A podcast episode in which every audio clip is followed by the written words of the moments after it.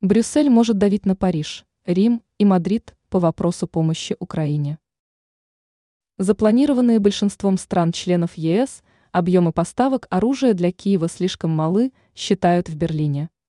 Германия запросила у Брюсселя информацию о бюджетах стран ЕС, чтобы к следующему заседанию Европейского совета располагать более конкретными цифрами. В связи с этим Франция, Италия и Испания могут подвергнуться давлению со стороны Брюсселя при составлении списка военной помощи Киеву в 2024 году, пишет газета «Политика».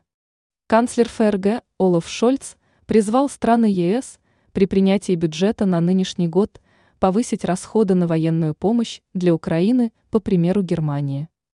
Он указал, что бюджетным проектом ФРГ предусмотрено 8 миллиардов евро на военную помощь Украине.